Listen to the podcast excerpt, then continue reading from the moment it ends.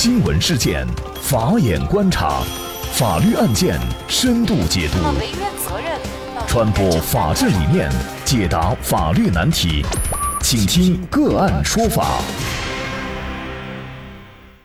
大家好，感谢收听个案说法，我是方红。更多的案件解读，欢迎您关注个案说法微信公众号。那今天呢，我们跟大家来关注强制拆迁、强入民宅，判处强拆者非法侵入住宅罪。二零一六年，北京市朝阳区一个小区面临拆迁改造，而小区小三楼三层的八户人家因为拆迁补偿问题拒绝搬离，于是呢。北京安华图房地产开发有限公司啊，就让自己公司的员工季亮负责清理小三楼三层的住户。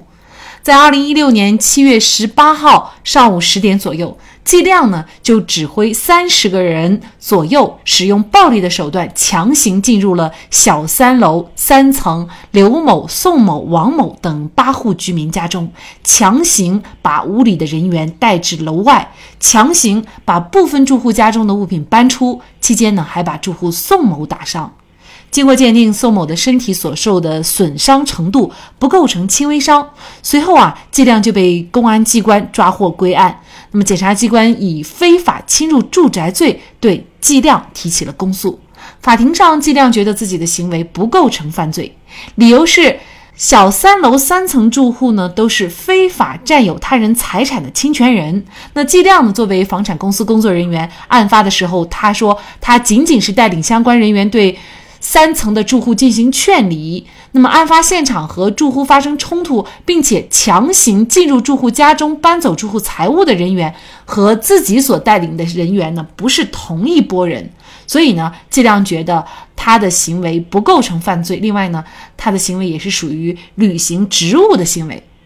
根据相关的事实和证据，最终北京市朝阳区人民法院审理了这起案件。那么，法院认为啊，被告人尽量法治观念淡薄，指挥他人使用暴力手段强行进入他人的住宅，强制把他人从家中带走，他的行为呢，已经触犯了刑罚规定的非法侵入住宅罪，依法呢，应予以惩处。那么，最终法院是判处被告人季亮犯非法侵入住宅罪，有期徒刑两年，同时以非法侵入住宅罪判处张某等三名拆迁员有期徒刑一年。受伤的两名拆迁员呢，被另案处理，各被以非法侵入住宅罪判处有期徒刑九个月。五个人共同赔偿徐先生经济损失五百六十元钱。那么，就是这个案件的相关法律问题呢，今天我们就邀请北京来硕律师事务所主任李文谦律师和我们一起来聊一下。那么，李律师呢，同时也代理了二零一四年全国法院征收拆迁十大典型案例之廖明耀诉龙南县政府案。李律师，你好。哎，你好，方红。感谢李律师。那么，非法侵入住宅罪，哈，李律师能不能给我们简单介绍一下，就是什么样的行为可以构成这个罪名呢？非法侵入住宅罪呢，是指非法强行闯入他人住宅，或者经要求退出而无理由拒不退出他人住宅的行为。这个非法呢，是指不经主人同意又没有法律依据啊强行侵入。所以这个侵入呢，主要分两种情况。一种呢是行为人违背住宅内成员的意思实施侵入住宅的行为，第二种呢是行为人虽经主人同意进入住宅，但主人要求退出时呢，其毫无正当理由拒不退出，使得侵害或威胁住宅安宁权的这个状态一直持续的这种行为啊，像这种行为呢就构成了这个非法侵入住宅罪。如果你是合法进入别人的住宅呢，那么。就不构成这个罪名，应该是这样说。那么这个合法，它是通常情况下我们怎么来理解呢？比如像本案当中这种强制拆迁进入别人的住房，让人家搬离，这个是算是合法还是非法的范畴呢？像在强拆当中呢，发生这种行为啊，也是非常多见的。如何判断一个就是在强拆过程当中进入他人住宅的合法性啊？这个呢，除了刚才我们。所讲的非法侵入住宅罪的这个犯罪构成之外，还有呢，要看一下这个拆迁行为本身的合法性啊。你比如说，这个现在国内拆迁啊，主要适用的是《国有土地上房屋征收与补偿条例》，简称呢五百九十二令。根据这个条例呢，政府发布了征收的决定之后呢，如果被征收人他在法定时间内没有和政府签订相关的这个增补协议，那么呢，政府将会根据评估的结果做出补偿决定。如果做成补偿决定之后呢，他会有限期要求被征收人搬离这个房屋的这种权利。如果说这个时候呢，被征收人未在法定期限内搬出房屋，那么人民政府有权利向人民法院提起相关的申请，要求强制执行。那这个时候，如果再进入被征收人的住宅呢，那当然就会有法律的依据，从而呢不构成这个非法侵入住宅罪的这种行为。但是如果除此之外的其他的情形，即使前面我们刚才讲的征收决定、补偿决定都有合法性，但如果没有法院强制执行的话，那他的行为呢也具有违法性。当然，根据入侵的情节，将会被认定为非法侵入住宅罪，或者是其他非法侵入公民住宅的这种情况。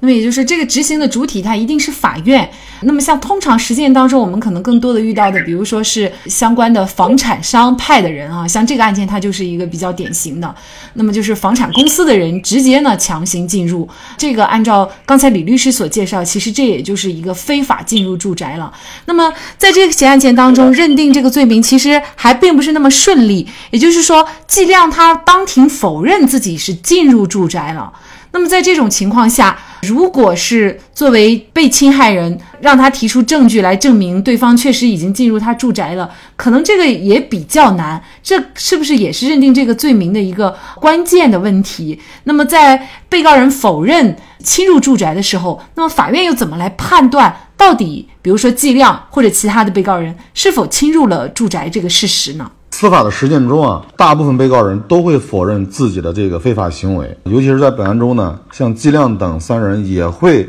否认自己非法侵入住宅的这个行为。因此呢，这个被害人的举证呢，具有十分重要的这个作用。但是呢，在审判过程中呢，法官不会仅仅依据被害人的陈述或者是被告人的辩称啊去审理案件，还会结合其他的证据材料，比如说被告人的供述、证人证言。视频监控、勘验笔录等等。如果行为人在侵入住宅的过程中对被害人实施了伤害的行为，那法医鉴定的意见书呢，也可以作为证据。当一系列的证据能够形成完整的证据链，就可以判断出被告人是否实施了强行侵入他人住宅的犯罪事实。那么在本案中呢，季亮他自己也承认，他只是作为一个组织者，但是呢。房主的家庭当中确实造成了财产损害。对于季亮等三人呢，我认为法院应该认定的是共同犯罪的行为啊，也就是在共同犯罪当中呢，各方所起的作用不同，又分为主犯和从犯两种情形。那么在主犯和从犯任何一方所构成的犯罪行为，那么也必然会作用于这个主犯。所以呢，即使在本案中，季亮切切实实没有进入这个住宅的这个范围内，但是他作为组织者、指挥者，他必然也要承担相应的法律后果。所以呢，对于一个非法侵入住宅罪是否进入住宅，确实是判断本案的一个关键。但是本案呢，它又是一个共同犯罪行为，所以呢，作为组织者和指挥者，即使没有进入房屋内。也将会构成这个犯罪行为，就像我们所讲的，有的强奸罪。啊，前一段时间发生在黑龙江的一个犯罪行为，应该是男方的配偶，也就是他的妻子判决了这个强奸罪。那么大家都说，一个女的怎么能判强奸罪呢？因为这个案件是在她老公啊，也在男方实施强奸行为的时候，这个女方采取了帮助行为，对她老公的强奸行为呢？进行了协助，所以呢，她就构成了共同犯罪啊。虽然即使她没有。这个强奸本身的这些啊具体表现，但客观上它是构成了犯罪行为的。所以呢，在本案中呢，季亮季亮呢，即使没有进入住宅，认定为这个非法侵入住宅罪呢，啊，我认为也是没有问题的。那么可能听到这儿呢，很多拆迁户啊，或者是其他的家庭啊，就有一个疑问，就是一旦遭遇有人侵入住宅，那么到底我们应该怎么办？是不是主要就是要收集证据，或者有其他的什么样的这个反抗措施？如果是针对这种非法的侵害行为啊，首先我们认为这个被拆迁人或者被征收人必须要保持这个冷静的头脑啊，沉着应对，切记不可和这个侵入人啊发生肢体的冲突，因为这个吃亏的话是自己。然后呢，面对非法的侵入，我们一定要采取最基本的一种方式，就是报警，让警察来进行处理。当然了，很多这个被拆迁人或者被征收人他们会感到疑惑，说报警没有用啊。他说很多情况下报警都会被反馈成说这是政府行为啊，或者是什么拆迁行为啊，这个不属于我们处理的范围。但是即使在该种情况下，也依旧要坚持报警啊，因为处理社会当中啊涉嫌侵害公民财产或人身权利的行为，